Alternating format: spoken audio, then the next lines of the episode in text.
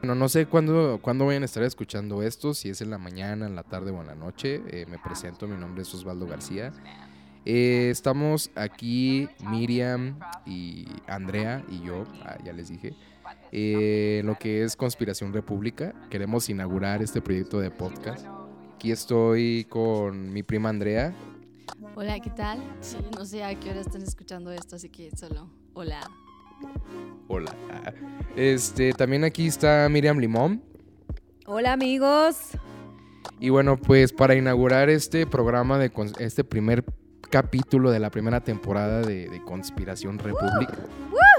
¡A huevo! La verdad es que estamos muy contentos de concretar este proyecto porque pues ya teníamos muchas ganas de... Somos muy parlanchines los tres, sinceramente. Sí, entonces hablamos hasta por los codos. De verdad, nuestras, nuestras reuniones siempre son así, de hablar y hablar y hablar de cosas bien perras, así que van a escuchar un muy buen tema hoy. Entonces, pues la verdad este proyecto surgió de una de estas reuniones que solemos tener y se nos ocurrió pues concretar todas nuestras divagaciones en un proyecto de podcast, ¿verdad? Que es Conspiración República. ¿Qué le pasaría a México en una situación de pandemia? Conociendo nuestra sociedad mexicana, ¿cómo es que actuaríamos ante esta situación de crisis? A ver, amigas, ¿quién quiere ser la primera en, dar su valioso punto de vista sobre este tema? Venga, venga, venga. Pues mira, para empezar, eh, una de las cosas que hizo nuestro presidente este año fue la, la maravillosa idea de rifar el avión. Después se dio cuenta el güey que no podía. Dijo, ah, pues vamos a hacer la rifa, pero pues no es rifa y te damos 25 millones de pesos. A lo cual, wow, qué inteligente, ¿no? Pero supuestamente era para comprar medicamento y material para hospitales, lo cual se me hace una muy buena causa.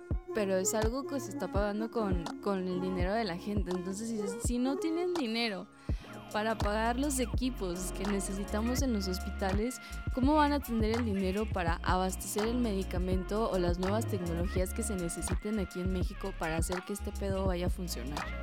Después lo vemos en YouTube y pensamos que es algo que solamente pasa en las redes sociales y que no nos afecta. Pero seamos objetivos y pongámonos un poquito en esa realidad.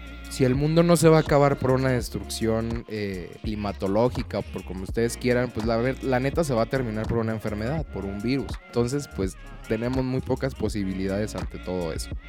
Eh, Miriam, ¿tú qué opinas sobre, sobre esta problemática tan, pues, que pues estamos en crisis mundial. ¿Qué opinas tú en materia de, salud y qué crees que, que, le pasaría a México si, si suscitara la pandemia del coronavirus?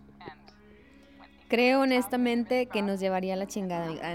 o sea, no nos vamos a morir. Sabemos que no es que, no sé, como se quema un, un pedazo de pasto y ya la chingada. No, o sea, obviamente habría muertes, o sea, creo que sería como un descontrol total. Pero primero, les voy a, eh, por si no todos sabemos lo que es una pandemia, una pandemia es una infestación como una, un contagio de, de, humano a humano de un virus en un área geográficamente extensa. Entonces, ahora estamos hablando de una pandemia mundial. O sea, ya, güey, estamos hablando de todo el mundo. O sea, todos podemos contraer esa enfermedad, todos estamos en peligro. Y creo la verdad que México no está preparado para, para recibir órdenes autoritarias de no salgas de tu casa por tu seguridad, por la seguridad de todos.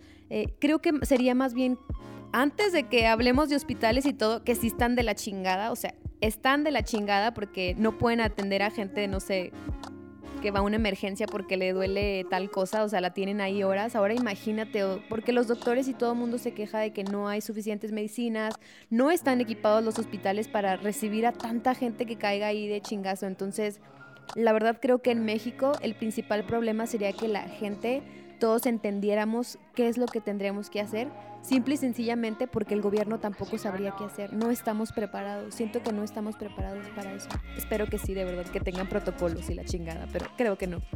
La verdad es que me pongo en situación y me imagino así tipo como que el IMSS, urgencias, elistas y atiburrada de gente desesperada por querer, por exigir, porque se nos da mucho al mexicano exigir este, que, creemos que el gobierno nos va a solucionar la vida. Entonces, en una situación de crisis, eh, yo me imagino que pues el, mexicano va a estar muy molesto en, los hospitales, ¿no? Exigiendo pues una cura para el coronavirus, ¿verdad?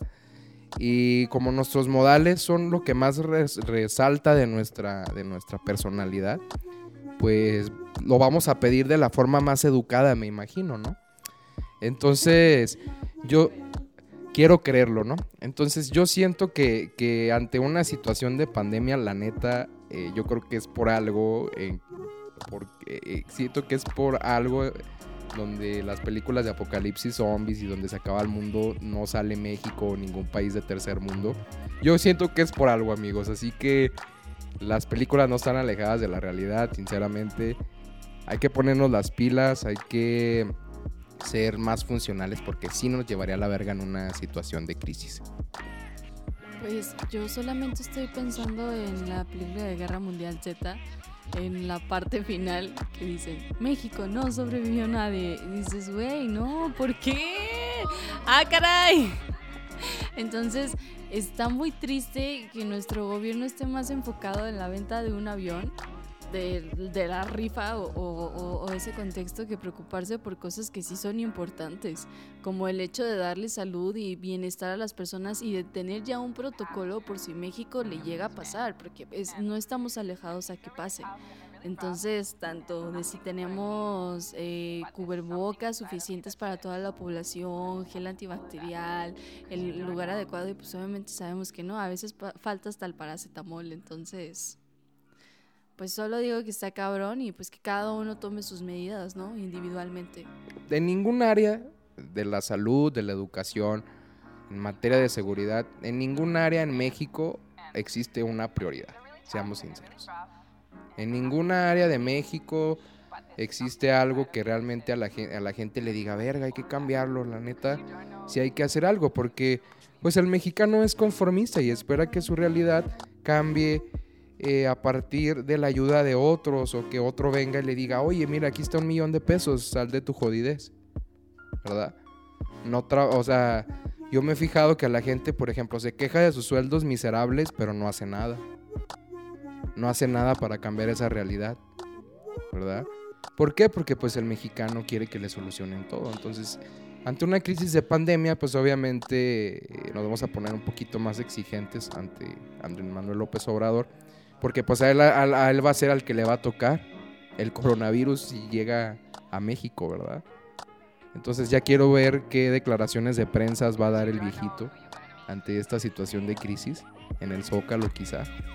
Entonces hay que tener este conciencia y, y, hay que saber que, que nosotros los jóvenes a veces actuamos de forma muy pasiva ante las situaciones.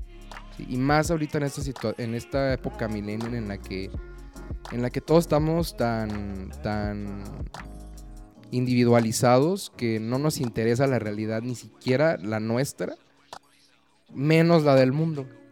Entonces, infectarnos a todos y ya extinción total por pandemia de coronavirus, pues yo siento que, que mejor hay que prevenirlo, hay que prevenirlo teniendo siendo personas más conscientes de nuestra realidad, ¿no? Güey, pero ustedes ya han eh, accedido a las páginas. Obviamente ahorita también en internet hay que checar que no sean fake news y está cabroneta saber qué es verdad y qué es mentira, pero bueno, de toda esa información yo siento que hay que eh, considerar y aplicar la que nos sirva directamente, ¿no? Por ejemplo, como las medidas de seguridad que acaba de lanzar la Organización Mundial de la Salud, siempre las ha lanzado cuando ocurren como este tipo de contagios, eh, lanzan como un protocolo en el que puedan... Eh, en el que te indican cómo accionar a este tipo de cosas. Entonces creo que como de primera cosa que podemos hacer sería eso, investiga qué chingados puedes hacer para ti contigo. Porque la neta, güey, la realidad es que no te puedes ni siquiera... En México no existe la cultura de que si una persona se enferma de pinche gripa, nunca traes cubrebocas, güey, andas en la calle, o sea... Esos son protocolos de seguridad que deberías de tener si te importan, no sé, tus amigos, tu familia, el lavarte las manos constantemente, usar jabón antibacterial, un cubrebocas. Cuando estás enfermo, les digo que es como haciendo un ejemplo de situaciones que no tienen que ver con algo extremo como un coronavirus y algo tan ordinario como una gripe, que la neta no sabemos cómo actuar eh, respecto a eso, pero la información existe. Simplemente hay que buscarla. Ahora estamos más interesados porque nos va a llevar a la chingada todo si no para este pedo. Y en México creo que sería lo, más cabrón, como que realmente la gente entendiera, no puedes salir, tienes que lavarte las manos, tienes que usar cubrebocas, tienes que respetar un metro de distancia con las personas, si puedes no salgas, o sea, es real, si puedes no salgas. Y creo que eso es lo que nos costaría a nosotros, cabrón, o sea, neta, por más equipo que nos diera el, si hubiera, si viviéramos en una situación utópica de que existe todo y no va a pasar nada, se los juro que va a haber el pendejo que se va a contagiar por pendejo. Entonces, por no haber cuidado su salud. Entonces, es todo. Imagínense eh, la, situación del coronavirus en el metro de la Ciudad de México. Vayan al metro de la Ciudad de México en hora pico y, y ahí hombres, mujeres, ancianas, niños, ahí todos literalmente van para el mismo hoyo. Güey, no puedes parar un pinche pendejo acosador de un metro, güey, menos un pinche coronavirus. O sea, no, güey, es imposible. Entonces, pues se me viene a la mente la película de Tren a Busan. Entonces, más o menos así sería la pandemia de coronavirus en el metro de la Ciudad de México. Creo que sí, se propagaría así en chinga. Una de las cosas que mencionaba Miri, por ejemplo, bueno, tengo entendido que un virus llega a tu cuerpo porque no tienes las defensas suficientes para defender tu cuerpo. Tengo entendido, no soy ninguna experta, pero por ejemplo, bueno, hablando ya un poco más en lo personal, mi mamá hace mucho tiempo se enfermó horriblemente de neumonía porque tenía las defensas bajísimas, le atacó cabroncísimo, casi se nos muere, gracias a Dios no. Y ella empezó a trabajar en su alimentación, en dormir a las horas que tenía que dormir, en comer lo que tenía que comer, empezó a hacer ejercicios, empezó a trabajar con su respiración, porque una de las cosas principales como humanos no sabemos respirar. Cuando éramos bebés dormíamos y se nos inflaba la pancita así naturalmente y luego la volvíamos a cerrar y ahorita ya no.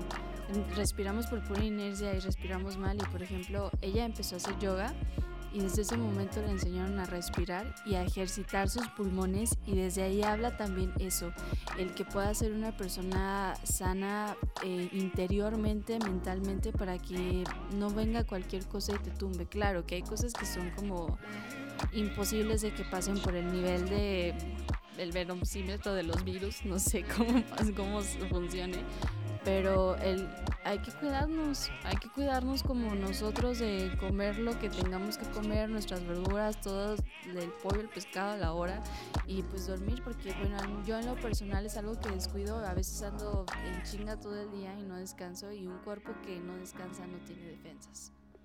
Claro que sí, bueno, pues mi conclusión ya de para este tema sería, la neta no sean apáticos este busquen eh, no recaigan en la en la desinformación perdón.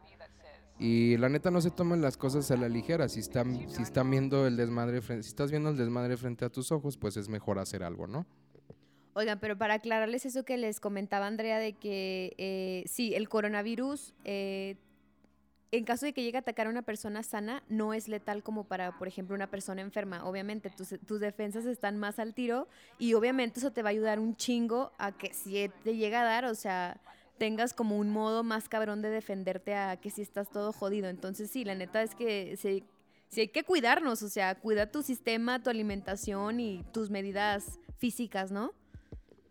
Claro que sí. Bueno, pues nosotros somos sus anfitriones favoritos aquí en en Conspiración República. Bienvenidos, bienvenidos a todos aquellos que también quieran conspirar y no solamente con la vida, sino con tu ser mismo. Y pues vamos a conspirar y pues que pasen muy buenas noches. Bye. Nos vemos en el próximo capítulo.